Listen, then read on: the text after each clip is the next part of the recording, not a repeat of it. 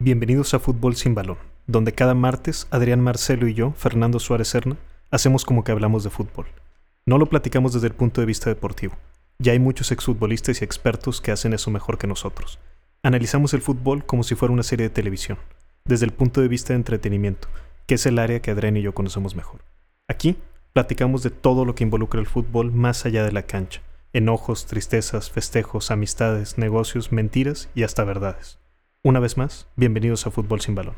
Adrián, ¿cómo va todo? Bien, bien. Va bien, empezando la semana como nos gusta, hablando de fútbol, Fer. Un placer estar aquí como todos los lunes. Muy bien, para mí también, Adrián. Este se publica los este martes. se publica los pero martes, lo hacemos los lunes, no pasa nada. No pasa sí. nada, con la información ultra secreta. Eh, los, los 40 eh, que tenemos, las exclusivas. ¿Cómo se maneja también hoy? Hoy en el periodismo deportivo mucho es de exclusivas. De exclusivos. De quién es más amigo del jugador o del directivo, del utilero.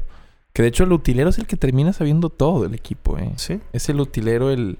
En mis tiempos era me dijo un mesero. Eh, me di- es- esa la sacó Don Robert, ¿eh? Ese es de Don Robert. claro, y claro. no sé a quién se la la, la, digo honrándolo, ¿verdad? Claro, claro, claro. Esa, esa es clásica que me dijo un mesero. Oye, pero permeó hasta el lenguaje casual, vamos a decir. Yo creo que incluso sí, más allá del fútbol, y hay mucha gente que la utiliza que no sabe que viene de Don Robert. Y la del Juditas. La del Juditas, pues ah, que, claro, que ese es de Zancadilla Norte. que es de Zancadilla, pero realmente Juditas, o sea, se conoce. Es, es una, un traicionero, un alguien que traiciona, pues, en el, en el argot, pues, de lo cotidiano. Un Juditas se- Totalmente. se- tiene más mérito, creo que la de Don Robert de me dijo un mesero porque es creíble.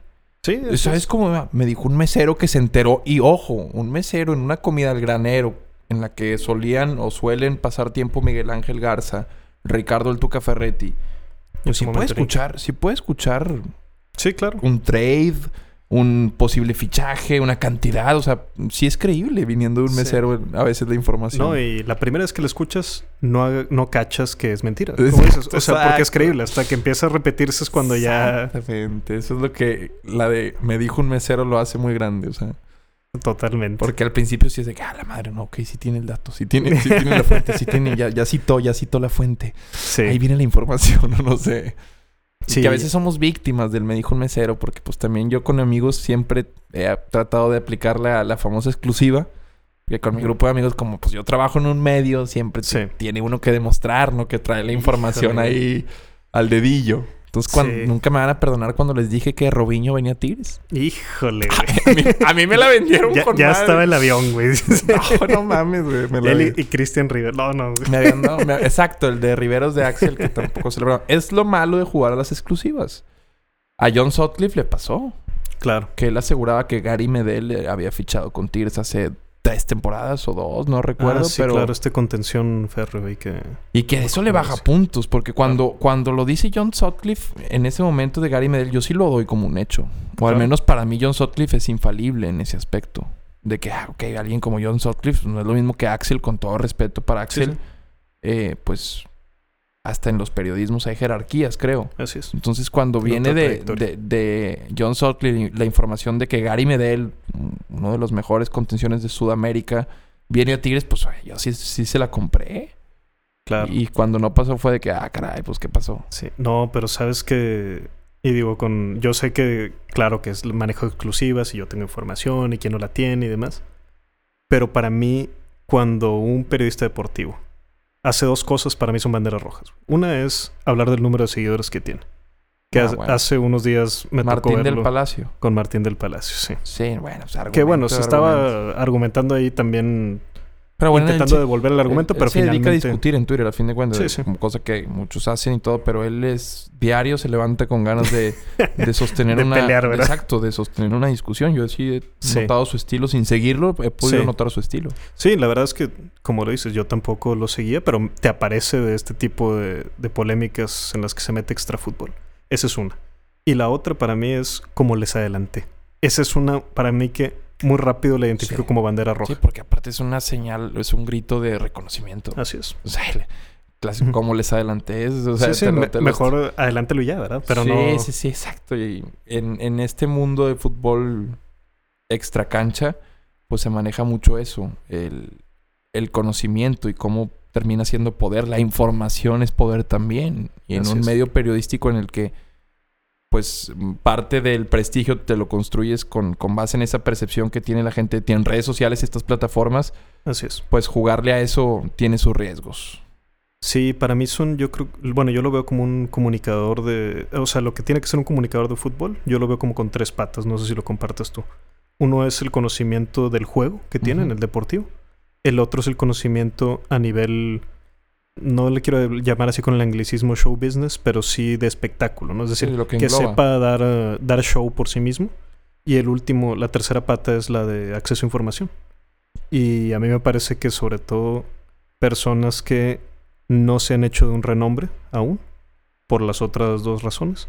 Lo veo mucho en Twitter, muchas veces se quieren colgar de la tercera, ¿no? Yo tengo información y no te digo mis fuentes y te mando el pantallazo donde ya estoy hablando con X jugador. No, y que para ese tipo de medidas así muy que para jugar a esa, si esa es tu bandera, la de las exclusivas, termina siendo un lamebota de los futbolistas. Y, y, que los ves en las en las zonas mixtas o en los días de prensa los ves más que entrevistándolos, o sea, tratando de hacer una amistad o con un periodismo muy sesgado, por ejemplo, en su análisis ves a quienes chulean a jugadores porque les conviene chulearlos, porque saben que por ahí va la información. Y que bueno, cada quien tiene sus formas, criticables o no, pues son muy, muy notorias. O sea, hay, periodistas que piensan que, que los aficionados nos chupamos el dedo a veces o que... Era lo que te iba a decir, que, o, sea, como si no nos diéramos cuenta que va por ahí, ¿verdad? Claro, claro, o sea, y es, es lo que, en lo que se ha convertido la profesión también de periodista. Antes la exclusiva la tenías tú por casi casi por obligación, por ser un medio masivo, por un breaking news, imagínate, o sea, eran distintos antes. Ahora, con tantas opciones, con tanta gente opinando, pues el aficionado ha tomado un rol muy, muy protagónico en el fútbol de hoy.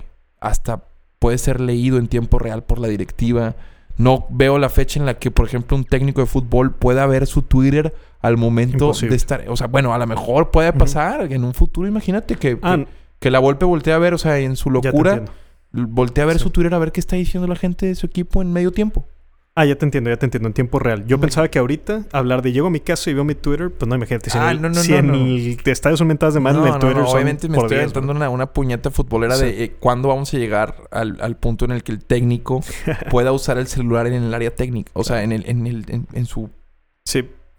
sí, pues como la broma de ya le mandé WhatsApp al Tuca, ya va a meter a tal, ¿no? es un pinche distracción increíble, pero en pues lo que tú mencionas, en un show business, ¿por qué no hacerlo real? No, y recuerdas sin duda a Mario Carrillo, yo creo que en el año, no recuerdo si fue 2002 o 2005, 2005 de haber sido, que tenía una diadema puesta en ah, el área técnica y con comunicación Era la puente, con la puente. Con la puente, es Desde Un, un palco. Sí, sí, sí, o sea, pues lo hemos visto con walkie-talkies también. Eso también yo no sé hasta qué punto entorpezca un poquito el, rol de líder que tiene el técnico. Y para el jugador esa confusión, el no saber quién toma las decisiones, me parece que le puede traer más ansiedad y, una especie de angustia que un confort.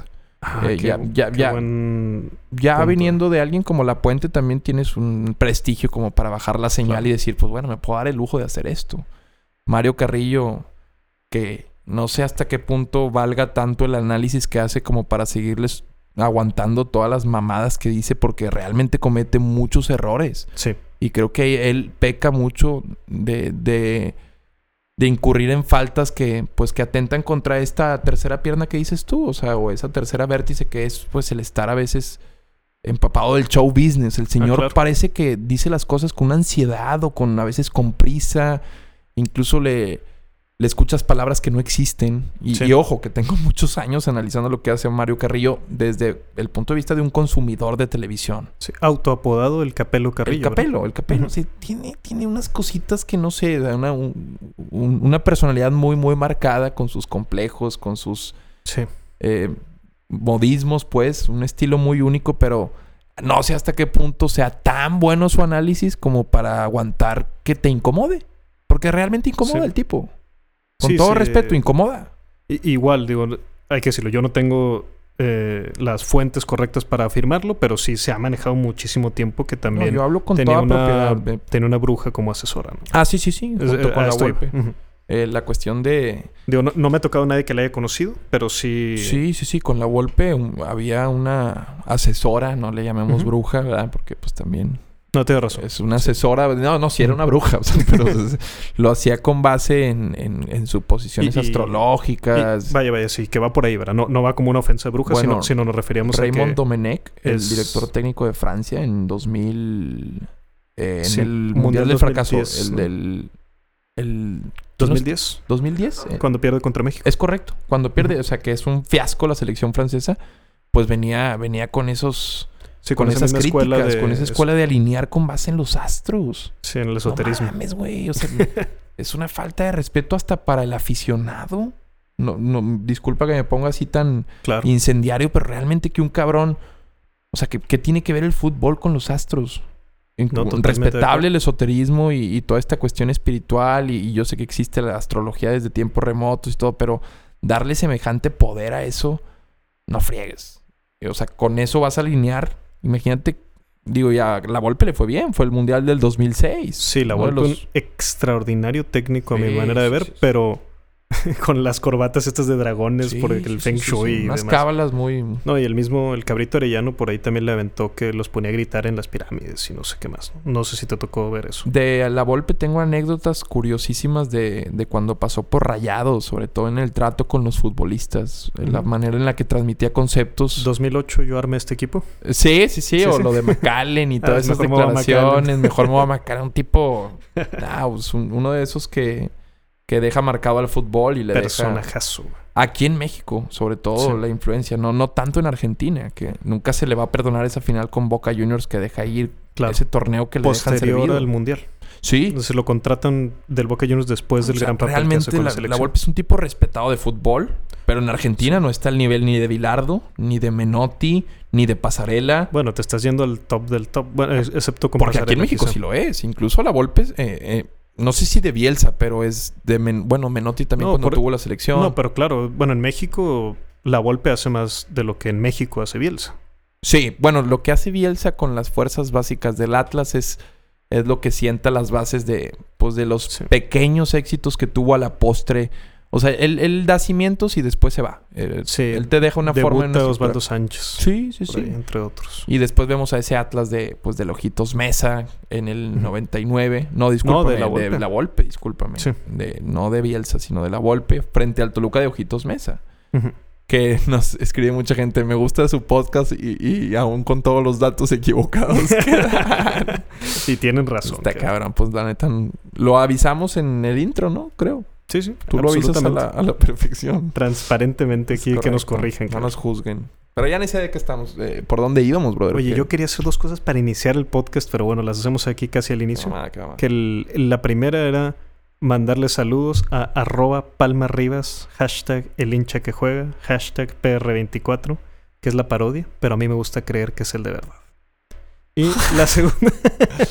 Oye, pues es que nos comenta y todo. y, pues, Sí, qué onda. chingón, un saludo. Yo no soy, no soy el más fan de las parodias en Twitter, tengo malas experiencias, pero creo que en el caso de él tengo Pero- buenas experiencias. Pero como que mala experiencia. Porque... Por ejemplo, tengo no mala experiencia, bueno, pues, sufro, no sufro, sino tengo mucho bullying eh, cibernético, sobre todo en Twitter, cuando me pongo a jugarle al, al periodista deportivo Ajá. o intento de. Y, y no sé, en las parodias, pues creo que también en, en ocasiones es esconderse en el anonimato para, para algo, pero en este caso, pues es chusca, es una Claro. intención, es satirizar, no estoy juzgando que estén mal, pero varios las usan, ese anonimato lo usan eh, con, pues, con una ventaja. Sí, sí entiendo el concepto, pero creo que al, al- no y al decir abiertamente es una parodia, ya sí Ah, hay un sentido sí, de anonimato, pero también hay un sentido donde oye Claro, transparentemente exacto, te está avisando que No, pero si, si vas a usar una parodia que aún que te avise y pues te va a decir hasta de qué te vas a morir y la chingada Claro. o en un tono muy agresivo también pues pierde un poquito de validez que pues no lo estás haciendo para hacer reír o, o con la intención de una parodia que es causar gracia tal vez. claro. Me tocó por ejemplo la cuenta del Tuca Ferretti que es muy famosa. Sí, Esa la manejaba alguien más antes. Y después cuando yo hice amistad, se podría decir cibernética, con, con la persona que estaba detrás de la cuenta, que tenía un humor con el que me identificaba, y cuando abandona la cuenta, me dice, oye, pues carnal, nada más para avisarte que yo ya me voy y la va a manejar alguien más la cuenta. y cambia de Y personalidad. bolas, güey. Se vuelve una persona... Y eso es el asunto con las parodias. O sea, nadie sabe que... O sea, todos piensan que es la misma... Sí, claro. Y de eso se trata. Pero se vuelve una cuenta hasta clasista, cosas con las que dices tú, ay, güey, pues a lo mejor no me causa tanta gracia. No juzgo, porque Sí. tienes mercado en Twitter, güey. Pero sí ves muchas y, y después empiezan todos los tíos, el tío este, el tío aquel, y, y cuentas que terminan siendo hasta bloqueadas y baneadas, güey. Sí, yo quiero mandarle también saludo a Fútbol Regio Shitposting porque soy Ah, súper qué- fan. qué cabrón. joyitas de la internet. Yo más en Facebook que en Twitter, eh. Sí, No sé si son los mismos, pero me parece que sí son los mismos, pero si su presencia principal es por Facebook. es por Facebook. Ahí, pues porque están ahí los momazos. Los momacles al instante y que de fútbol es. mexicano son muy buenos, cabrón. Sí, oye, que no se nos pase también darle eh, las gracias a nuestro patrocinador que hoy no podemos contar con el producto aquí, pero que Es sí, correcto. sí les agradecemos mucho a Pizza de Junco, Así Y- es, la pizza de Junco. este, porque pues eso hace que nos podamos juntar aquí en la semana, cabrón. Sí, y, Y si eso- dicen que lo escucharon aquí, se las dejamos en 100 pesitos. Bueno, pero diles el código, güey. El código es Sin, Sin, balón. balón. Sin Sin balón. Ya estamos enterados ahí en la pizzería. Si nos llega un mensaje que tenga este código, ya saben que va por, 100 bolas. por 100 Bueno, bolas, que es un preciazo. porque Ya saben que el primero es el mío, güey, y ya del, del segundo en adelante ya sí, son la, sí, sí, sí, sí. la gente Es- que lo escuche Es por una aquí. buena pizza, es una buena pizza. Denle la oportunidad. Excelente. Oye, pues, Digan el teléfono. díganle el 811 teléfono. 241 1139 es el WhatsApp. Nosotros tenemos esa particularidad, nada más tomamos órdenes por WhatsApp. De nuevo el WhatsApp. 811 241 1139. Muy bien, pueden pedir la especialidad Adrián Marcelo, una pizza Adrián Marcelo, una pizza muy completa. Sí, tiene de todo. De todo, cabrón. Es Y correcto. Y grande. muy grande. Sí, de 14 pulgadas. Excelente. Pues bueno, ¿te parece si entramos en materia? Sí, sí, sí. Muy bien, porque hoy vamos a hablar sobre las reglas del fútbol. Cómo han cambiado, cómo se han mantenido constantes y cómo nos imaginamos que puedan llegar a ser. Uh, pues sí, te parece sí que han cambiado. Mi primer descubrimiento, cabrón, fue que no hay una estandarización del tamaño de campo de juego. Eso Sí, lo, tuve que buscar varias veces porque no me la creía, cabrón. Sí, Unas más anchas, otras más largas, pero sí varía de Así acuerdo es. también al diseño del estadio. Así es, por ejemplo, un estadio olímpico. eh, si es un estadio que está pegada a la grada al campo. Entonces sí, sí puede variar, creo. Así es, veía que lo- las medidas eh, profesionales varían de 64 por 100 a 75 por 110, es decir, un poco Sí, más de sí, sí, 10% de, de variación, al menos en lo ancho. Sí debe de cumplir con, con, o sea, con un estándar Claro. de que en- encuadre las medidas en cierto estándar. ¿eh? Tampoco es como que tú puedes hacer tu cancha, pues. Claro, totalmente. Y bueno, aunque la FIFA sí daba unas recomendaciones ahí para partidos amateurs, pero decía, para profesional tiene que variar poquito, pero tal. Y la medida más común decía que era la que usan el Real Madrid y el Barcelona, que usan exactamente la misma, que es 68 por 105. Ah. Y otra eh, medida que también me sorprendía que no era estándar es cuántos jugadores salen a las bancas. Y eso la primera vez me lo hizo notar mi primo Rafael porque me dijo, sí, pues es que en Mundial salen todos. Y dije, ay cabrón, pues ya he visto muchos mundiales y ya he visto muchos juegos de liga y nunca había notado eso, que realmente hay variación y normalmente es entre 5 y 7 los que salen a la banca. Sí. Eh, por ejemplo, en España, en Inglaterra y en México se usan 7, pero realmente el acuerdo debe ser entre los clubes que juegan, y bueno, en la liga más bien en la que juegan, y entonces nos toca ver, por ejemplo, en esta última Champions, desde el juego de Liverpool, salen 12 a la banca, es decir, ya para completar el roster de 23. Sí, 23, porque si tú tienes registrados 23 para un torneo, sobre todo. O sea, en la Champions tú tienes tus 23 jugadores que inscribes en la Champions. Y que incluso hay cláusulas en donde si ya jugaste y hay un fichaje en mitad de temporada o cuando están abiertas las ventanas de contratación, no puede jugar para otro equipo.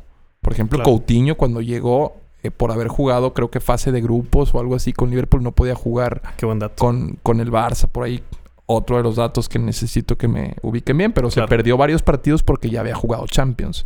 Claro. Entonces, eh, ahí cuando es torneo son los 23. Por ejemplo, en un mundial tengo entendido que tienes esos Así 12 en la banca, o sea, 11 más 12 de en la banca.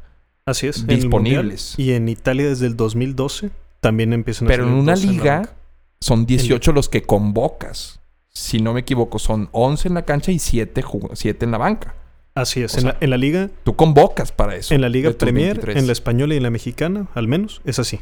Sí. Pero por ejemplo en la Liga Italiana, estaba leyendo que desde el 2012 salen como si fuera mundial. Sí, ok. Con los 12 en la banca. Sí. Que también me parece, me parece sensato y lo, bueno, me parece lo más sensato. Digo, si tienes un plantel de 23, pues ¿por qué no tener más opciones? ¿O Sí. por qué reducirlo a solo siete? Sí, por ahí hubo un caso también que sonó de en la Premier con el Manchester City que el Pep sale con uno menos de la banca. O sea, es decir, se permitían siete y sale con seis. Por alguna razón que... No sé si también lo ahí mm, pues, reciba multa el equipo, si No hay una sé. cláusula en la que pues necesites presentar los siete, o al menos que estén las sis- die- ve- 18 credenciales, o pues, o no sé, las famosas credenciales con las que el profe hacía la Sí. alineación, ¿te acuerdas? Claro. En la tierra. Sí, Eh, totalmente. Pero ahí sí ya sería meternos en cómo afecta esto al juego, porque a fin de cuentas cuando hablamos de reglamento también eh, hemos de priorizar los que afectan directamente o influyen dentro de la dinámica del juego. Porque Claro. creo que hay reglas también que van más en relación a protocolos, a pues a seguir una estructura, a mantener un orden. Pero ¿cuáles de las reglas en verdad impactan hoy en día la del ju- en, en el juego? El VAR, por ejemplo, es una de ellos. El fuera de lugar, Claro. tan criticado, pero pues parece que Sí. los periodistas que lo critican o los comentaristas sobre todo no entienden la esencia de la regla. Pasa que siempre, la gran mayoría de las jugadas sí va a ser eh, inútil esta regla, pero cuando en verdad afecte, vamos a decir, ok, ya entiendo por qué. Porque si tú le das esa ventaja de que el jugador termine la jugada, si es en un fuera de lugar muy cerrado y no había fuera de lugar y fue Claro. marcado, ahí es donde el VAR va a hacer su efecto. Entonces, como Así que a es. muchos no les queda claro eso. No, y, y, Y siguen diciendo, ah, es que esta regla es estúpida. y el chiste es ir en contra de la corriente, ¿no? ah, Porque- claro, la resistencia al cambio. Y sobre todo Sí. de los grandes dinosaurios con micrófono, que Sí. dinosaurios sin ninguna connotación negativa, sino de los que ya están Sí, claro. acostumbrados a un fútbol o que son no necesariamente puristas, sino que dicen, pues tengo 30 años narrando un fútbol y llegas y me lo cambias, pues claro que me afectas. Claro. güey. Claro que me afectas, güey. Sí, del VAR lo que sí para mí no es muy claro son dos puntos. Uno que he visto que en otras ligas, por ejemplo, hay eh, podemos escuchar el audio de lo que dicen los árbitros en cabina, que en la Liga MX no se puede, lo cual sería maravilloso, ¿no? Y el otro es también pensar, bueno, Ah, ¿tú cómo la ves, güey? Ah, no sé, cabrón. ¿qué- Está cerrada, Está ¿no? cerrada. En cabina. güey.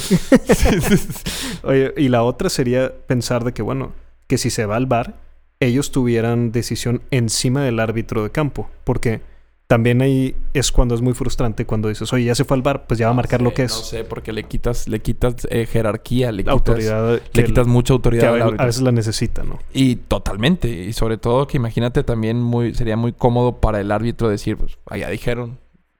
Puede ser Híjole, benéfico, sí pero, cierto, pero sería de que, no, pues allá me están diciendo. Sí. Entonces y- ahí le quitas, o sea, que el jugador le vas a decir, ah, ¿a quién le Sí, reclamo, güey? o sea, es co- como en el banco, ¿no? No me deja el sistema. Y Exacto, chingó. exacto. Y sería, no sé, no sé, a lo mejor en aras de, de hacer más fluido el juego sí afecta, sí, sí beneficia. Para los que lo juegan no sé qué tan eh, benéfico sea, pero Sí. pues sería interesante. Respecto a asistencia también así tecnológica, vi el famoso que le llaman ojo de halcón, que. Yo no sabía que en México no había. No había, cabrón. Este, eh, o no hay, más bien. No hay, no hay porque Este- cuesta una lana, güey. Sí, que es que el- básicamente en el reloj les avisa si la pelota sí cruza o no cruza la De línea. hecho, nuestro bar, digo, Ujú. nada nuevo, tal vez eso sí lo saben, pero no es el bar que usaron en el mundial. Ah, yo no sea, sabía. no- no- ¿Cuál es la no- no diferencia? es- o sea, no- de- de- hay- así como en la cancha de- entran dentro de parámetros, eh, este bar, o sea, es una inversión que no, no es parecida, por ejemplo, a la de la Premier League. En donde, por ejemplo, el VAR en este fin de semana anuló un gol de Manchester City contra Tottenham. Iban 2-2, era el 3-2. Y ahora también con las nuevas reglas, hablando de reglamento, un jugador que accidentalmente es- la pelota le caiga en la mano y resulte como asistencia, pues va a marcarse. O sea, haya intención o no haya intención. Entonces hubo mucha Así es. polémica porque pues también es criterio. O sea, a fin de cuentas, ¿por qué mandar esa jugada a revisión si no hay intención? Si tú también como árbitro dices, no hay intención de que la... Pero bueno, la regla sí es, se anuló y pues a fin de cuentas ahí está. O sea, ya el fútbol con el VAR empieza a ser, o sea, a dar testimonio de que los partidos cambian. O sea, de que sí, el rumbo de los partidos cambia.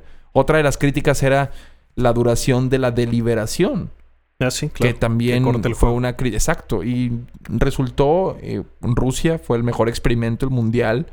Resultó que no entorpecía tanto. O sea, había una media de abajo de dos segundos, no sé cuántos segundos, o de 10, no, dos son muy pocos, de 10 segundos entre, entre lo que había comunicación del VAR y la decisión. Entonces no era tanto, no interrumpía tanto eso, pues porque fue el de las principales críticas en contra, o con intención incluso de detener el VAR, la implementación. Sí, quizás sean incluso más lo que ahora eh, ponen de tiempo de compensación los árbitros, ¿no? Porque siempre es una de las razones Sí, que dicen, es otra. hubo VAR, entonces más minutos. ¿no? Pero ahí es donde, por ejemplo, eh, lo comentaba el buen, el buen Pete eh, aquí afuera de hacer esta opción de dos tiempos efectivos de 25.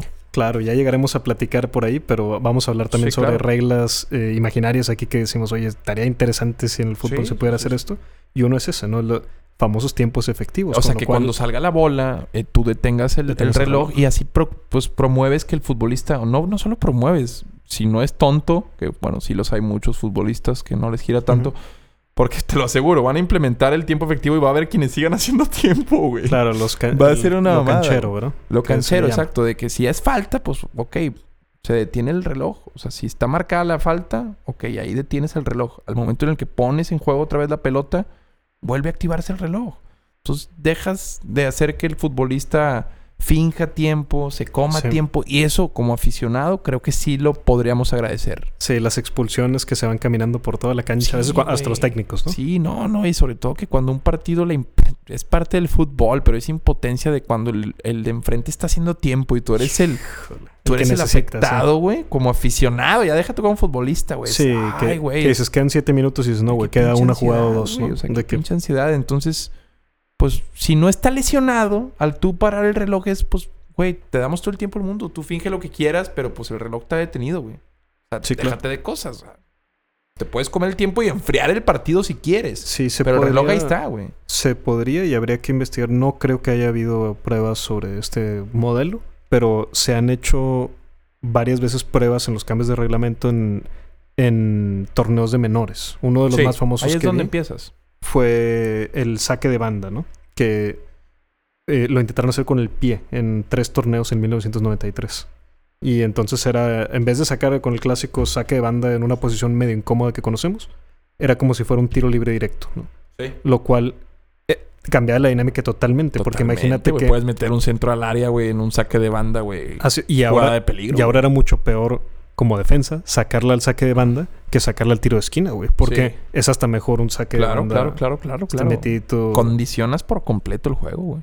Y no Sí. solo en el fútbol, eh, en todos los deportes se está pasando, están, están mutando las reglas con la intención de atraer a la gente. En el tenis, lo he dicho, esta onda de que, por ejemplo, eliminas la doble falta y puedes, o sea, el- el- eh, si, si por ejemplo toca red y cae del otro lado que sea punto y no sea, no sea falta, pues eh, cues- cuestiones también de quitar, la- eliminar las ventajas, cambiar los, eh, eh, la cantidad de juegos que necesitas para llegar a un set. En el béisbol, ahora con la revisión también.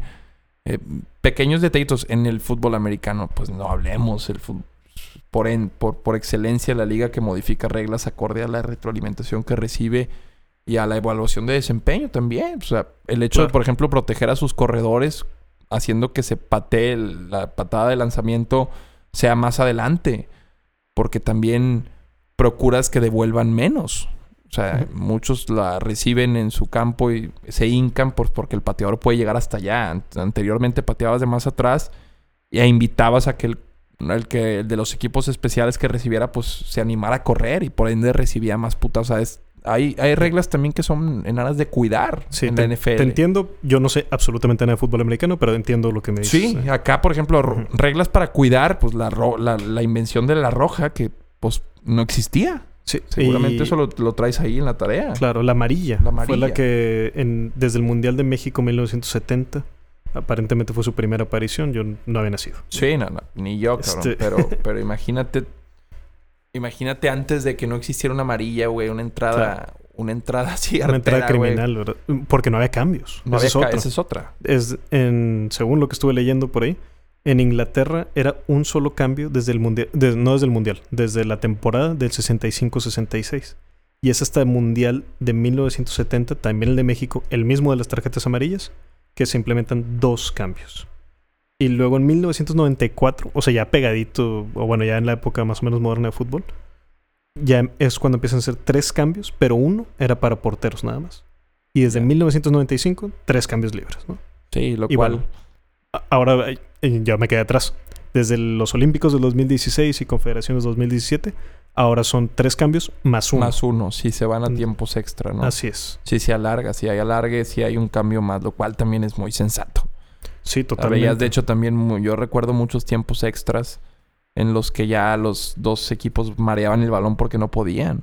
Claro. O sea, donde ya veías, no veías, o sea, era anti-espectáculo, o sea. Sí, la lo cual también era también era interesante ver el bofe así, to- verlos todos bofeados, pero de que pues, güey, dale, métele ahí un delantero y le pones un poquito más de picor, güey. Claro. No, y también por 10 años ahí, de 1993 al 2003, que existió el gol de oro en estos tiempos Sí. extra, pues era total, otra dinámica totalmente, porque el gol de oro, para los que no les tocó no lo recuerdan, eh, el equipo, el primero que metía gol, era como un gol gana de la callejera, digamos, pero en los tiempos extra. Me tocó ver uno, creo que a Paraguay, Francia, no sé si en 16 avos de final de Francia Ese- 98. Es el primero que hubo en mundiales. ¿eh? Sí. Es en octavos de final, Paraguay-Francia. Sí. Laurent Blanc, Sí, a pase de a Chilavert. Trezeguet, vence a Chilavert. Sí, de ese mundial. Porque, bueno, aquí traigo un resumen así de los más cabrones. La Euro 1996, Alemania y República Checa, Oliver Bierhoff es el primero que mete un gol de oro. De gol de oro, sí, sí, sí. Un gol de oro y gana la Euro 96 para hay, Alemania. hay otro. Luego 98, el que mencionas.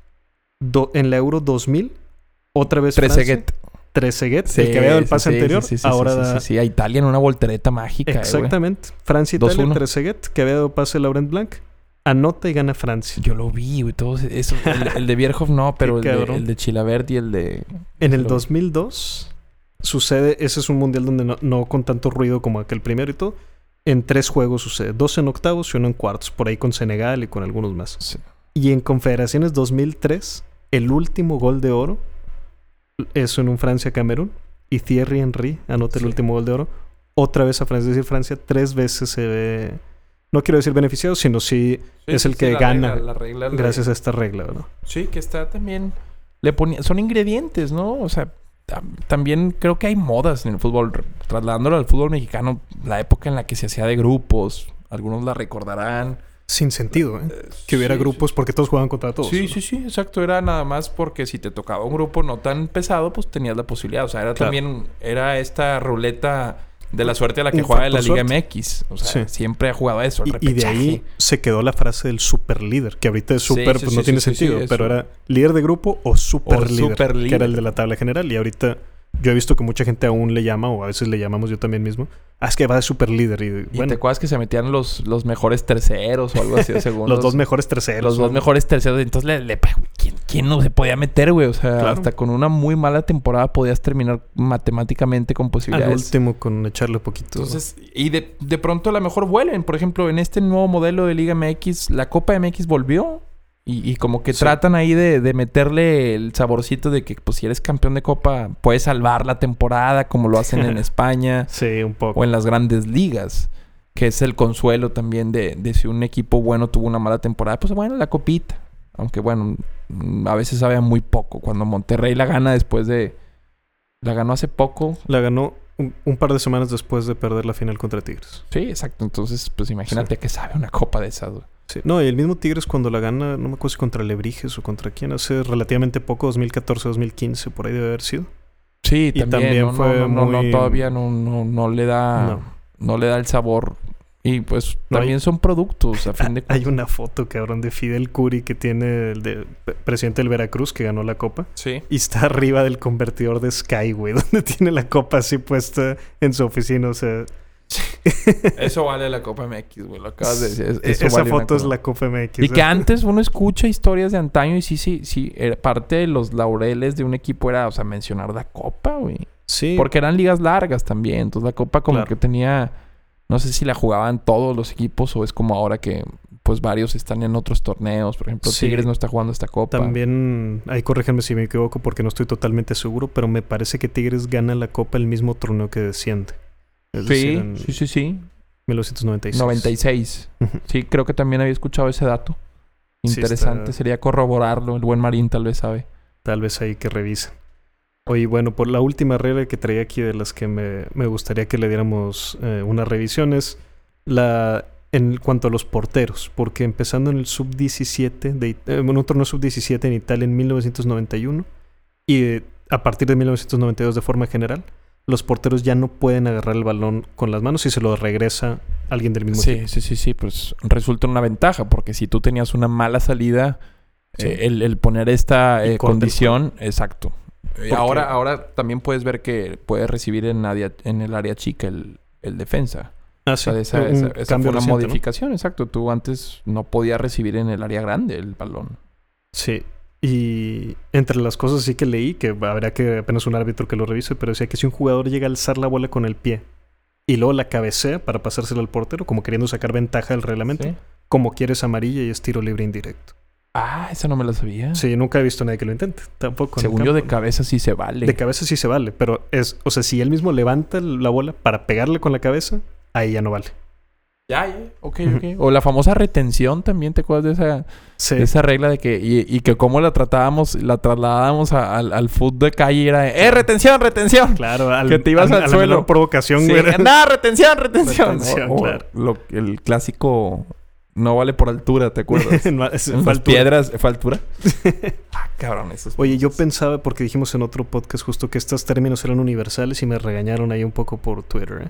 Me dijeron, es que mejor pregunten que la raza les diga cómo se decía donde ellos jugaban, ¿no? Ah, Porque sí, bueno, si no... entre sí, sí, ciudades sí, sí, varía. sí. No, yo claro. sí pensaba que era universal, güey. Pensaba que altura era así, o sea, de, de Río Bravo para abajo Sí, toda sí, sí, Latinoamérica, sí, ¿no? Sí, De sí, también es el, eh, este, este hecho de pensar que pues que somos tan especiales nosotros, ¿no? Y que así se dice siempre. Sí, que pero así no, no. lados. Sería buen, sería muy buen aporte si nos escucha alguien que no es o no tiene estos modismos, pues que nos aporte. Claro, ¿qué, qué modismos se usaban cuando jugaban, eh, bueno, sus cascaritas? Eso creo que sí es un término más o menos universal. Sí, Pero sí, su- sus partidos callejeros, ¿verdad? Imagínate en, en Argentina, desde cómo se dice el animal, el arengar, por ejemplo, o ves los discursos que tienen los pequeños capitancitos así de Newells que a veces se filtran en la internet. Pues ves que usan palabras que dices, a la madre, pues, ¿qué van a hacer estos güeyes? ¿Aquí me van a matar? ¿O qué pedo? entendí la güey?" mitad, Sí, sí, sí, pero pues, pues es, es contexto también de dónde se juega el fútbol. Sí, y una duda que dicen que mi abuelo siempre decía nomás para pelearse un ratito, ¿verdad? Con todos, que si el saque de banda, que si sí valía o no valía el gol, ¿verdad? Si alguien anotaba de un saque de banda sin que Ah. nadie más tocara la bola. Y ya me puse a leer ahí, No vale. es válido el gol, No vale. pero sí es válido el autogol. Si alguien mete un autogol de saque de banda, ese sí ok, vale.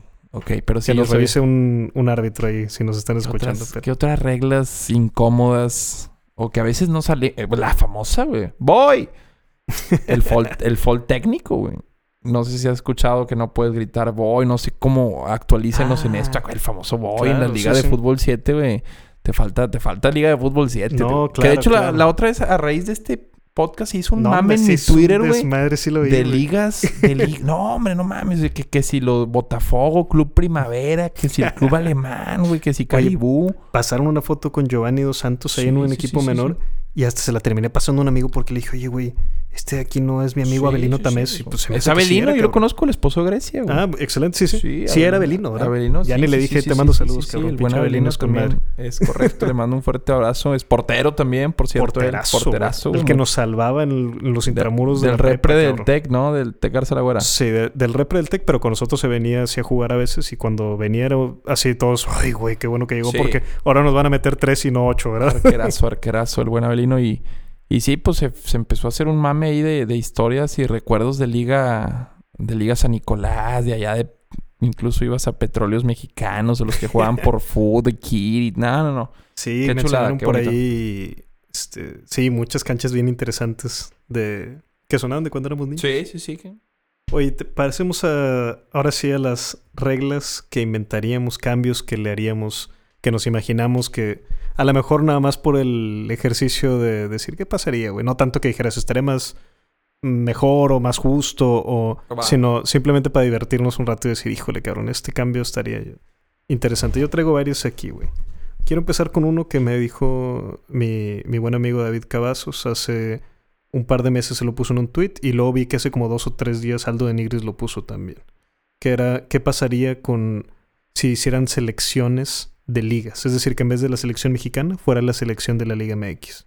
Y que hubieran torneos donde jugara la Liga MX contra la Liga Premier, Ah, contra... Pues es que todo lo que pongas como nuevo en un platillo para el aficionado va a ser pues claro que. Me claro encantaría verlo. Claro, Me encantaría no ver a sé, Guiñac aparte- ahí representando a la Liga MX. Después ves cómo manejan el fútbol y entiendes que es hasta una cuestión hasta parecida a la la, la lucha libre que hay de que no, hay a este luchador no puede pelear con este porque están, están peleados por fuera o algo. Sí. Entonces, y después entran los derechos de televisión y toda esta onda que terminan impidiendo. Lo que vemos, las ligas, lo que vemos, lo dictaminan prácticamente los productos de fútbol, los, las televisoras.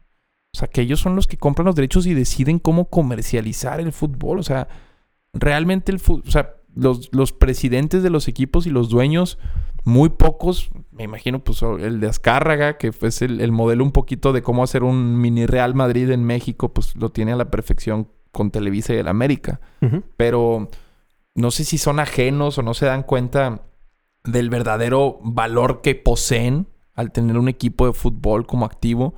Y no pasa sí. todo esto. Porque, porque desde hace tiempo eso debió haber pasado. En la MLS lo hace. El shootout, por ejemplo, ¿te acuerdas la época de- ahora que Claro, nos- hay, videos ahí de hasta de Jorge Campos. Sí, me parece que sí, no sí, sé si está cobrando también como delantero, o sea, como tirador. Él era muy buen delantero en la MLS, también lo, lo metían. Pero, pero la MLS siempre ha sido como que Claro, la parte del espectáculo pues, lo entiende dominan a muy la bien el americano. Y ahorita le están metiendo... eh, Atlanta le mete 70 mil personas al estadio. Sí. Philadelphia Union le mete 60 mil. Seattle Sounders le mete 50 mil. Los Ángeles, no solo Galaxy, sino Los Ángeles, eh, el otro equipo, el de Carlos Vela, le Sí, meten eh, más de 50 sí. mil cada uno. O sea, deja tú ya si el nivel es bueno o malo. Nos están metiendo, pero con tortilla abajo.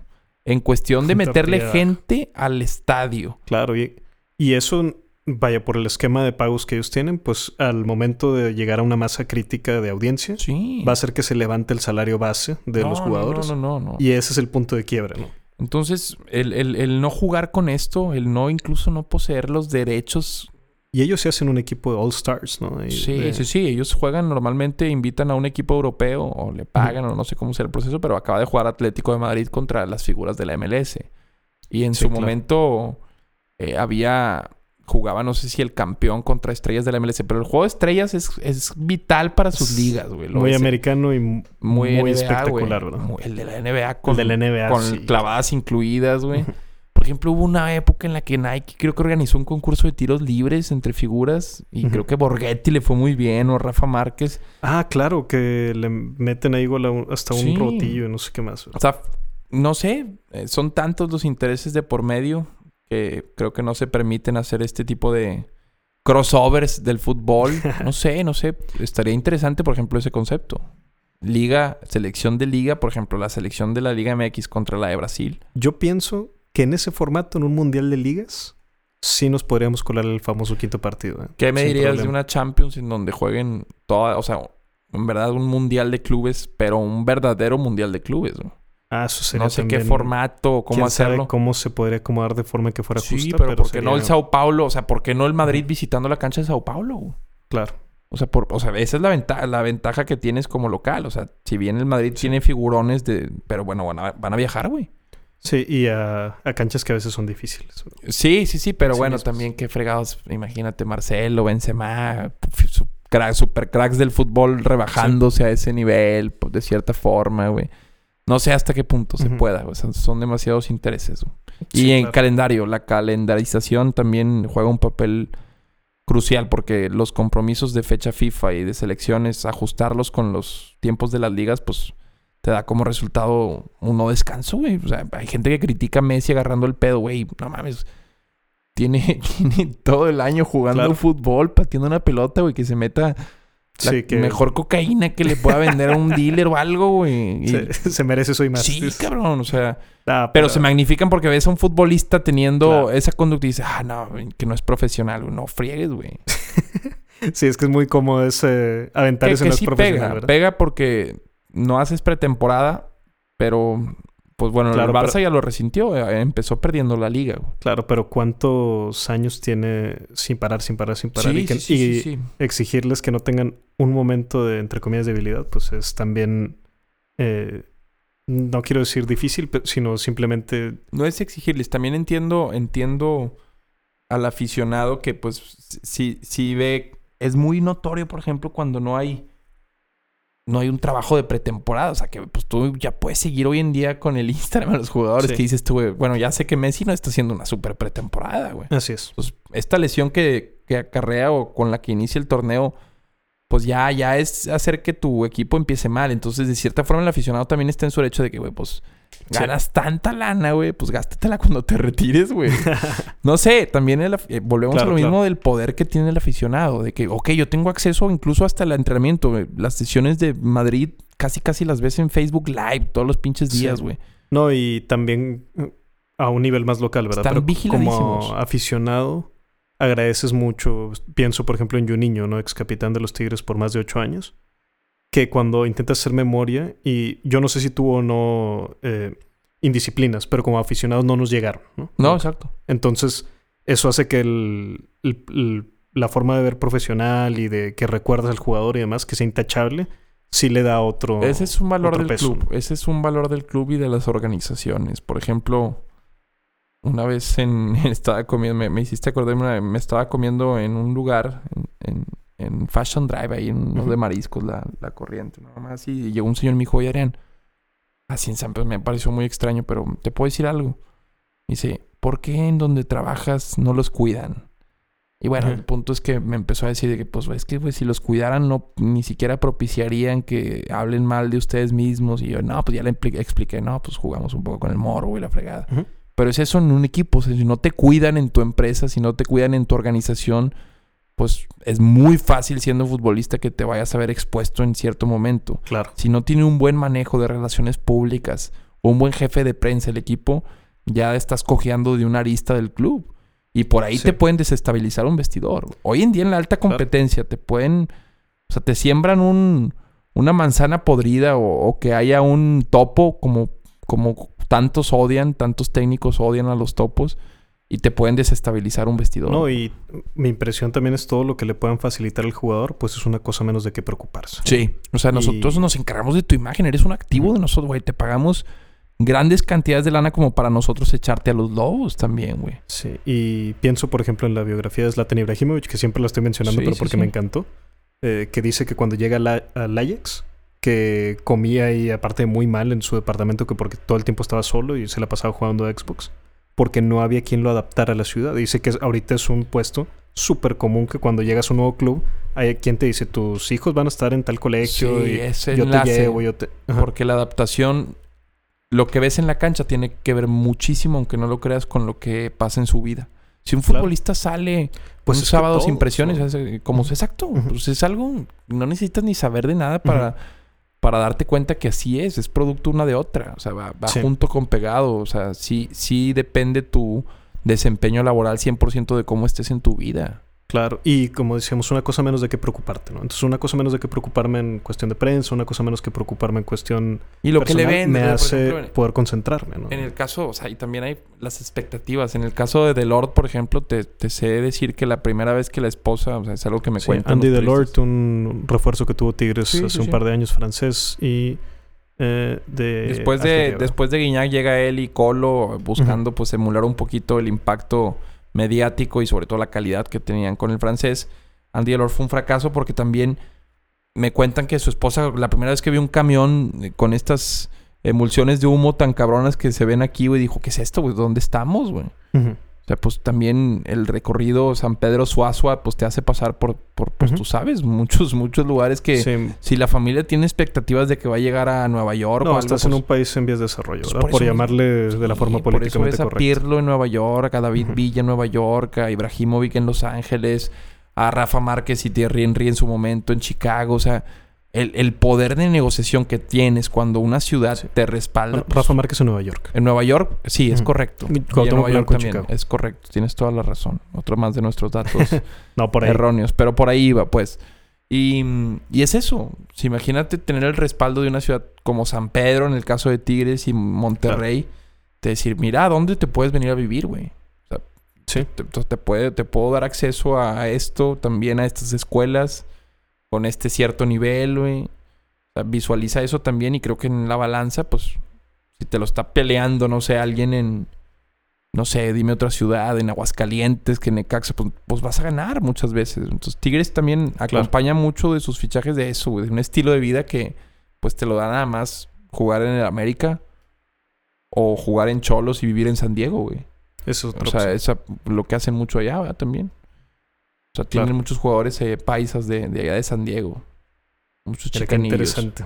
Sí, O pues, sea, no sí. me la sabía que también cruzaban ahí. pues es que tu frontera la tienes que activar con Claro. lo que tienes en, eh, en- en la región. Claro. O sea, los futbolistas de, Tu cantera. de tu cantera, sí, de tus fuerzas básicas, el principal, el principal alimento, pues es la región. Claro. Entonces, o la haces futbolera o la haces futbolera. O sea, pues, en este caso, pues amplías tu espectro en, en Tijuana, pues Mexicali, Baja California, todo lo que son las ciudades, pero no solo eso. San Diego es frontera y muchos sí tienen esa posibilidad, imagínate, güey. Sí, claro. Y muy hermoso además. Sí. Por ahí. Dicen que es una de las mejores ciudades del mundo. güey. Sí, creo que la frontera es San Isidro y San Diego ahí pegadito. Ujú. Pero bueno. Oye, me, me gustaría más reglas aquí que, que las ¿Qué rebotáramos. otro traes? Yo una que proponiera que no contara el cambio de portero. Es decir, que casi siempre que cambias un portero en, en un partido es porque se lesionó. Sí. Entonces, que el cambio de portero fuera libre, ¿verdad? Tienes tres cambios y si quieres cambiar el portero, dale. Si fuera yo miembro de la FIFA, no, no Me- sé. le- que le diéramos para adelante. el gusto, güey. Dale, dale, dale. Muchas gracias, Adri. Dele gusto a ese cabrón.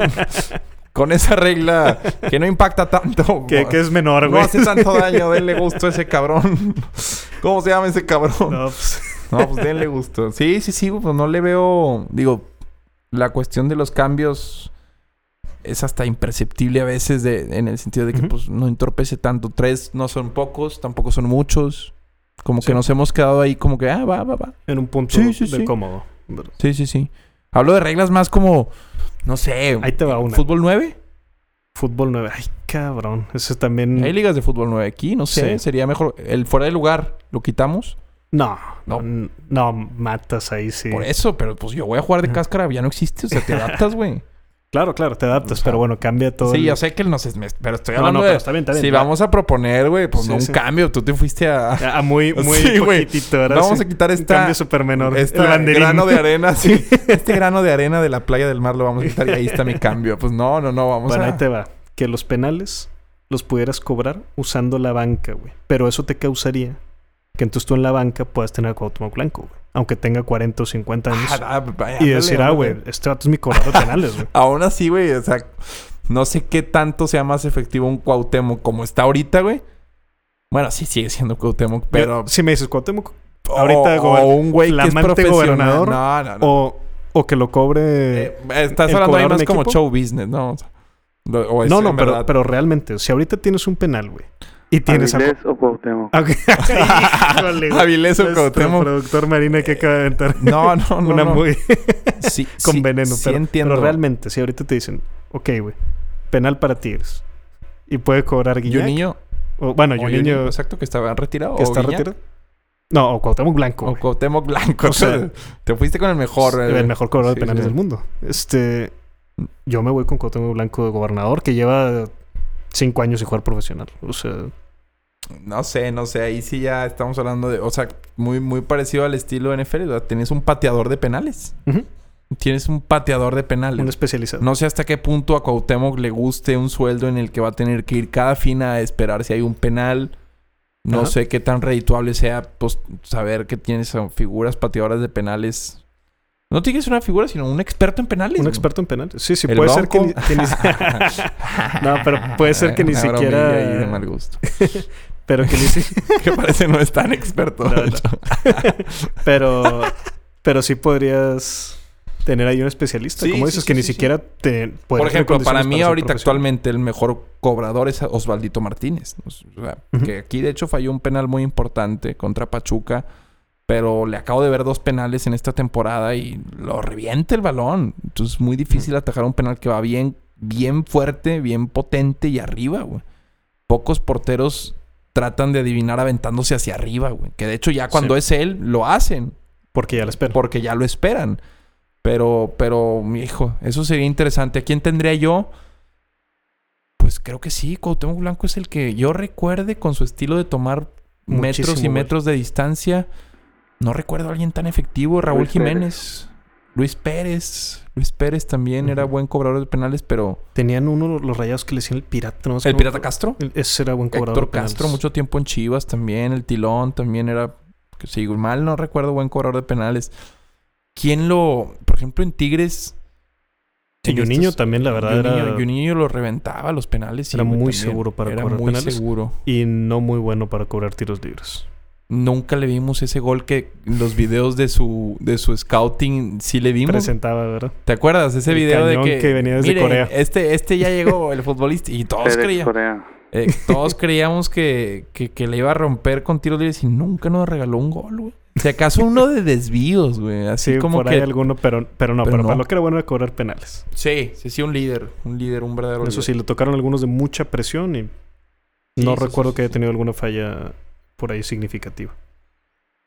Ahora, otra que a mí me gustaría sería que para la liguilla se ampliara la, la banca. Es decir, en el torneo regular que sigan saliendo 7 a la banca, pero en la liguilla, en los partidos cruciales, que salgan los 12 a la banca. Sí, y es nomás una sí, cosa así de equipo, ¿verdad? De decir, ahora sí estamos todos. Claro, claro, claro. O sea, Venga, esa también suena... Esa también me la prueba así. Esa yo, Otro si granito fuera, de si arena. fuera de la FIFA, diría, ¿quién propuso eso?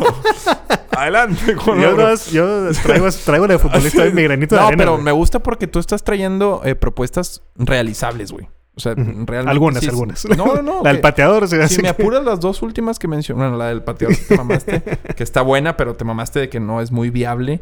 Pero las dos de los, de los equipos, del número de banca e incluso de los cambios, el de portero, suenan hasta en un futuro no muy lejano, hasta muy Que realizables. Eh, está también la de la tarjeta azul. ¿Que te congela un ratito? ¿O que es el...? o no, no sé qué sí, es eso. sí, sí. Eh, Ujú. La tarjeta azul la, la recuerdo en ligas.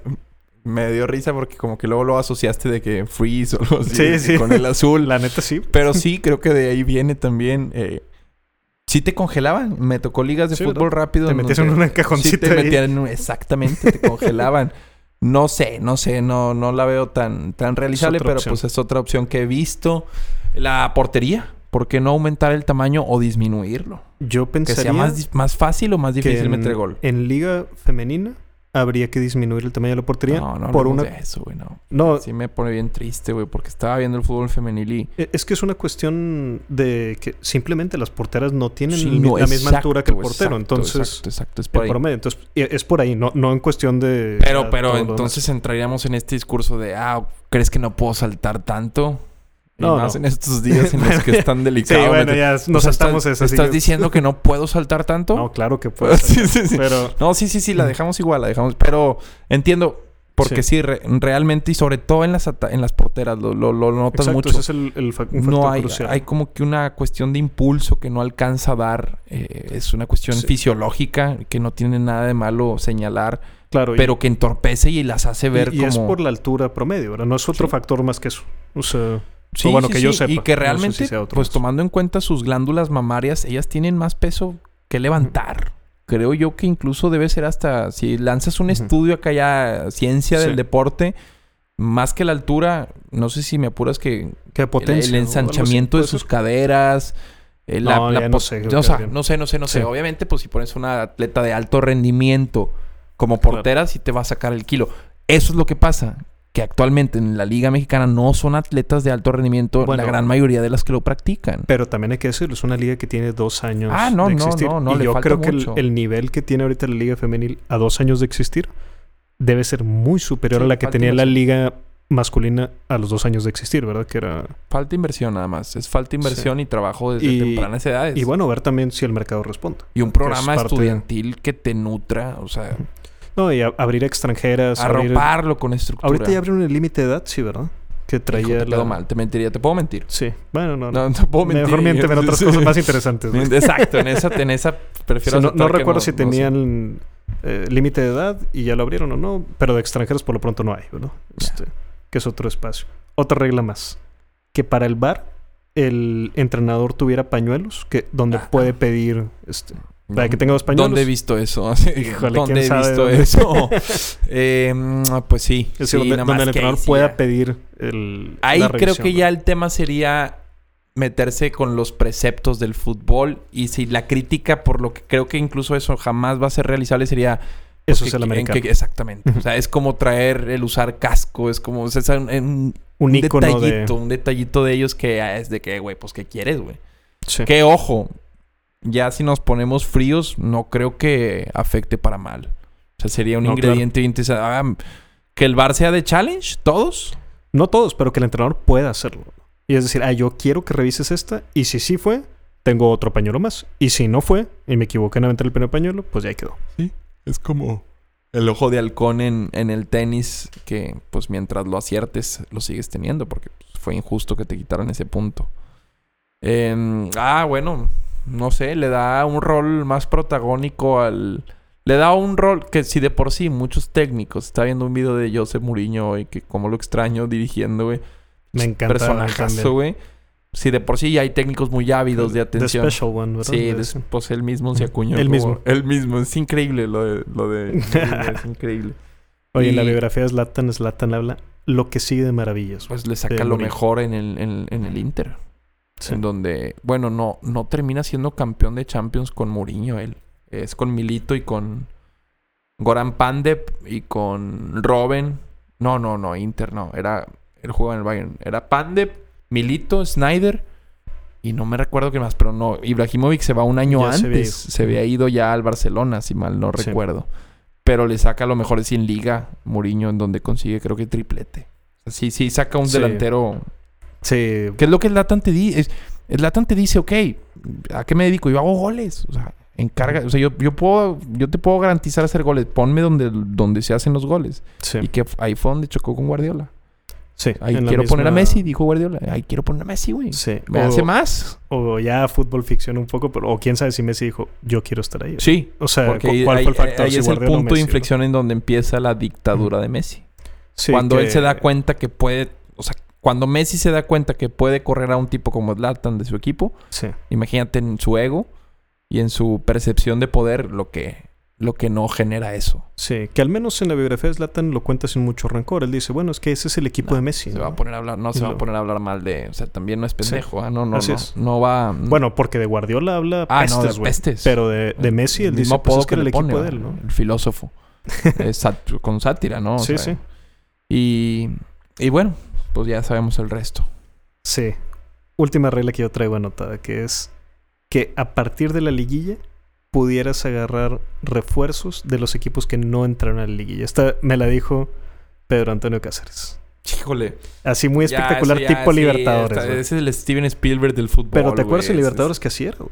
Era Ah, sí, calificaste sí, sí, sí, Libertadores, entonces Porque estaba representando a México y porque el interés de los clubes que no estaban en competencia contra ti, güey. Ah, pero Pero aquí ya estarían eliminados. Claro, ¿recuerdas aquella liguilla donde Cuauhtémoc Blanco jugaba para el Santos? ¿cómo no? Y, eh, y fue una, un caso muy similar. sí, sí, sí. Y que le dio mucho sabor así Sí, y mucho morbo de, güey, como Y que que incluso nota, ¿eh? Eh, No pasa el Santos o llega a semis, no, no recuerdo, pero, Pero sí, sí pero sí, era, sí, era, sí era un Cuauhtémoc que todavía te podía dar una pinceladita, un pase de nalga y ponerte a habilitarte un delantero.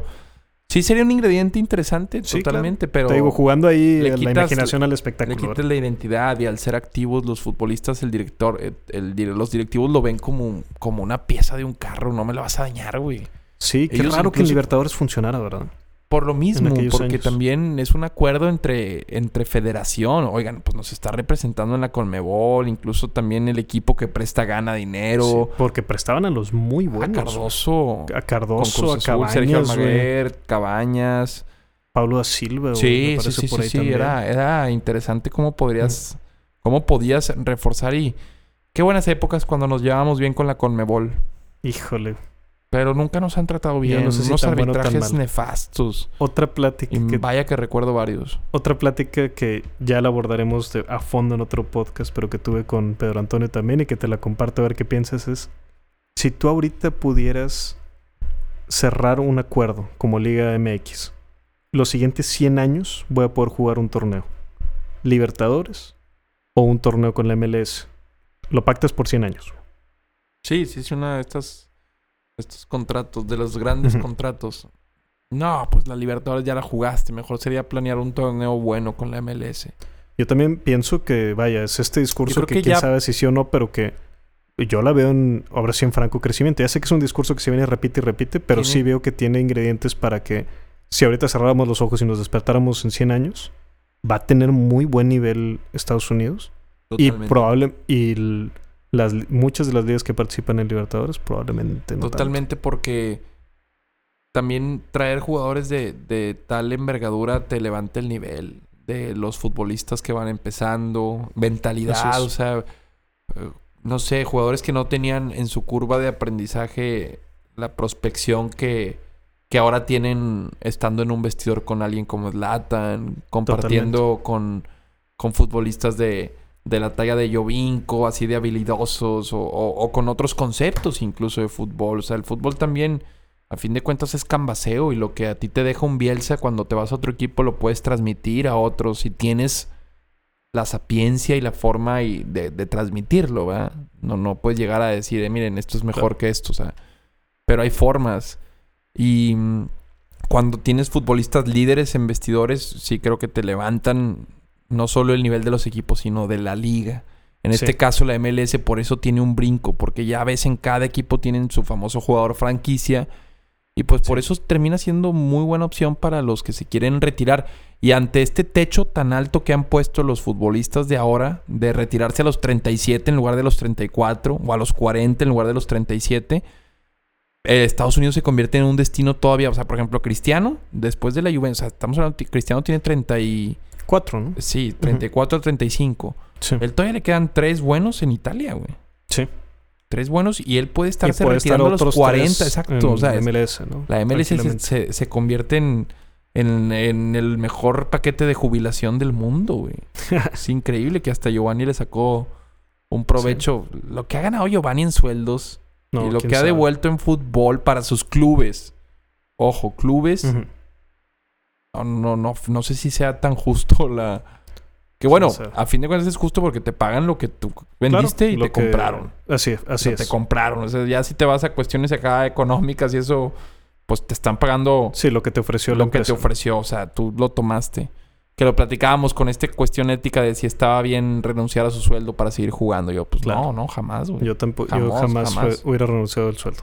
Que bueno, sabemos también Giovanni no es ese tipo de futbolista que nos va a regalar una acción de esas, güey. Lo esperas, lo esperas de tipo como Totti, como pues tipos digo no sin criticar a Giovanni, pero Sí. pues un, un chavo que prefirió más el la imagen fuera de Sí.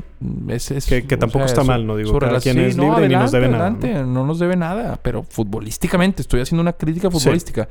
Pues prefirió el, el Belindita, el Chupe cuando estuvo en Desde Inglaterra, que las portaditas de revistas, eh, vestirse con Dolce Gabbana, Gucci, fotos en Instagram. O sea, pues claro, se ve Sí. unos... Es lo maravilloso del fútbol actual también. O sea, te puedes dar cuenta inmediatamente cuando un futbolista está centrado o no. Bueno, y, pero también estamos expuestos a campañas, ¿no? Yo veo... Sí. eh, De desprestigio. de, y de, de ambas formas, ¿eh? de prestigio y de Sí, desprestigio. sí, sí. O sea, por Yo ejemplo, veo como nos ha vendido a- Memo Ochoa. Pues Memo Ochoa Sí. ahorita podría ser beatificado y nadie tiene un pedo. Así es. Y pienso en Messi, ¿no? El caso donde, por ejemplo, vi que tuvo hace no tanto y un... pues, que lo cacharon básicamente con una mujer que no era su esposa, ¿no? Y no tuvo la mayor repercusión en su imagen porque está tan construida y tan diseñada y él también ha respondido a nivel futbolístico Lo probablemente siendo el mejor de la historia. De Cristiano también. Hace poco tuvo Y- una denuncia de violación. Sí. Eh, que ya no sé en qué acabó. Sus de sus escándalos fiscales. Sí. También porque... Sí, ah, porque pero- si uno evade impuestos, hijo de la chingada. y- Sí, claro. Pero cuando Cristiano los evade de forma abierta, pues no pasa nada. No pasó Es nada. Cristiano. Ah, ¿Cómo no los va a evadir? O sea, pues... sí, y- Y bueno, Cristiano tiene también la campaña de Bad Boy, ¿no? De niño malo. A Este, eso iba con... A eso quería llegar el podcast pasado con lo de Guiñac. O sea, no, no, Ujú. como que... Y le doy vueltas. O sea, no está mal visitar a un niño con cáncer.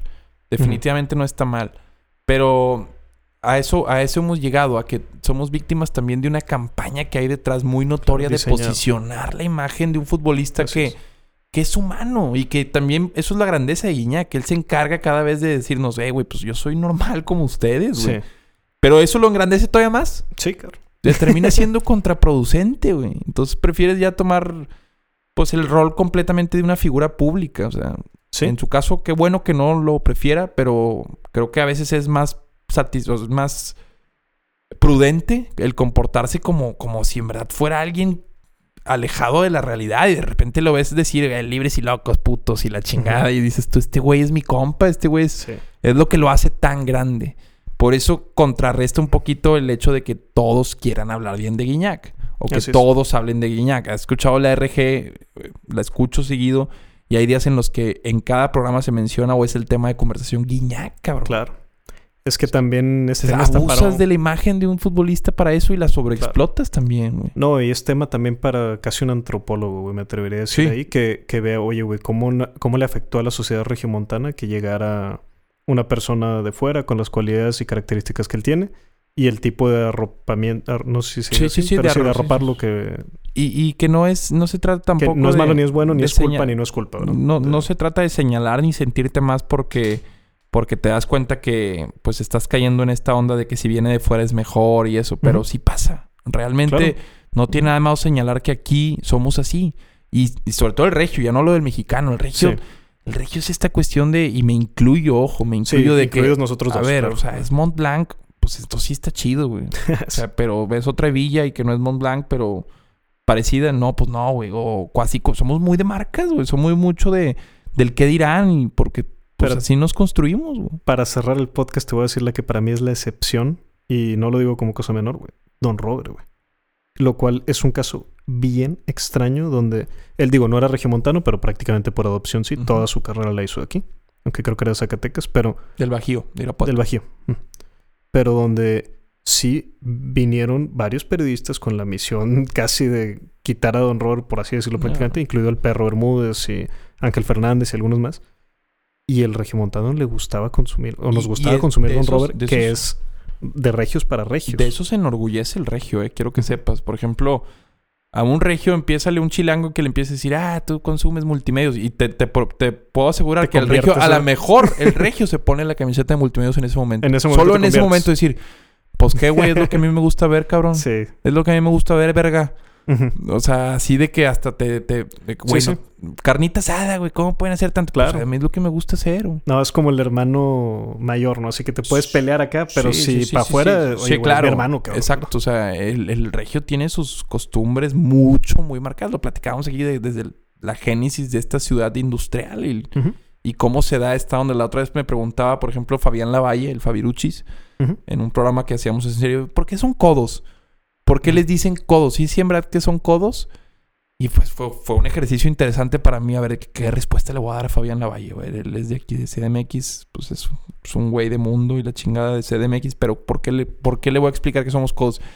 Y lo que me nació fue decir, pues que en Monterrey es cuna de muchas personas de gran dinero, de grandes fortunas, y si algo saben hacer esas personas es cuidar su dinero. Entonces creo que transmiten a los empleados que tuvieron y que alimentaron prácticamente la clase obrera de Monterrey mucho tiempo, pues le transmitieron esa, esa conciencia, esa cultura, de, del ahorro y de, y de saber usar bien el dinero.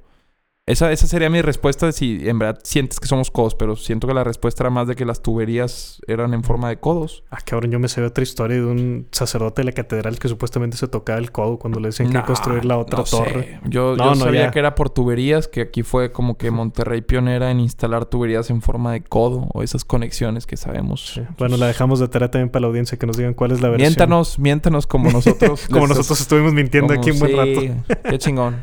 Qué chingón, Adrián. Un gusto estar aquí contigo como cada episodio, que ahora aprendo bastante, la neta. No, brother, es mutuo, platicar es... Vamos a darle un agradecimiento más a Pisa de Junco, güey. Que como nuestro patrocinio eh, nos dejan, nos permiten estar aquí eh, en cada episodio y poder seguir platicando aquí. Gracias. Y bueno, les recordamos, pueden usar el código sin balón, que más bien nomás lo van a escribir por WhatsApp, ¿verdad? Para cuando pidan una pizza. Y, y pues bueno. Que es de buenos ingredientes. Ojo, 100 pesos les podrá parecer, ah, caray, pues sigue estando. Digo, no es Little Caesars, ¿verdad? Es una buena pizza. Me refiero a que no está hecha así al, al, al, al express, digamos. Little Caesars es muy buena. Pero esta es una pizza que casi, casi podríamos decir que es artesanal.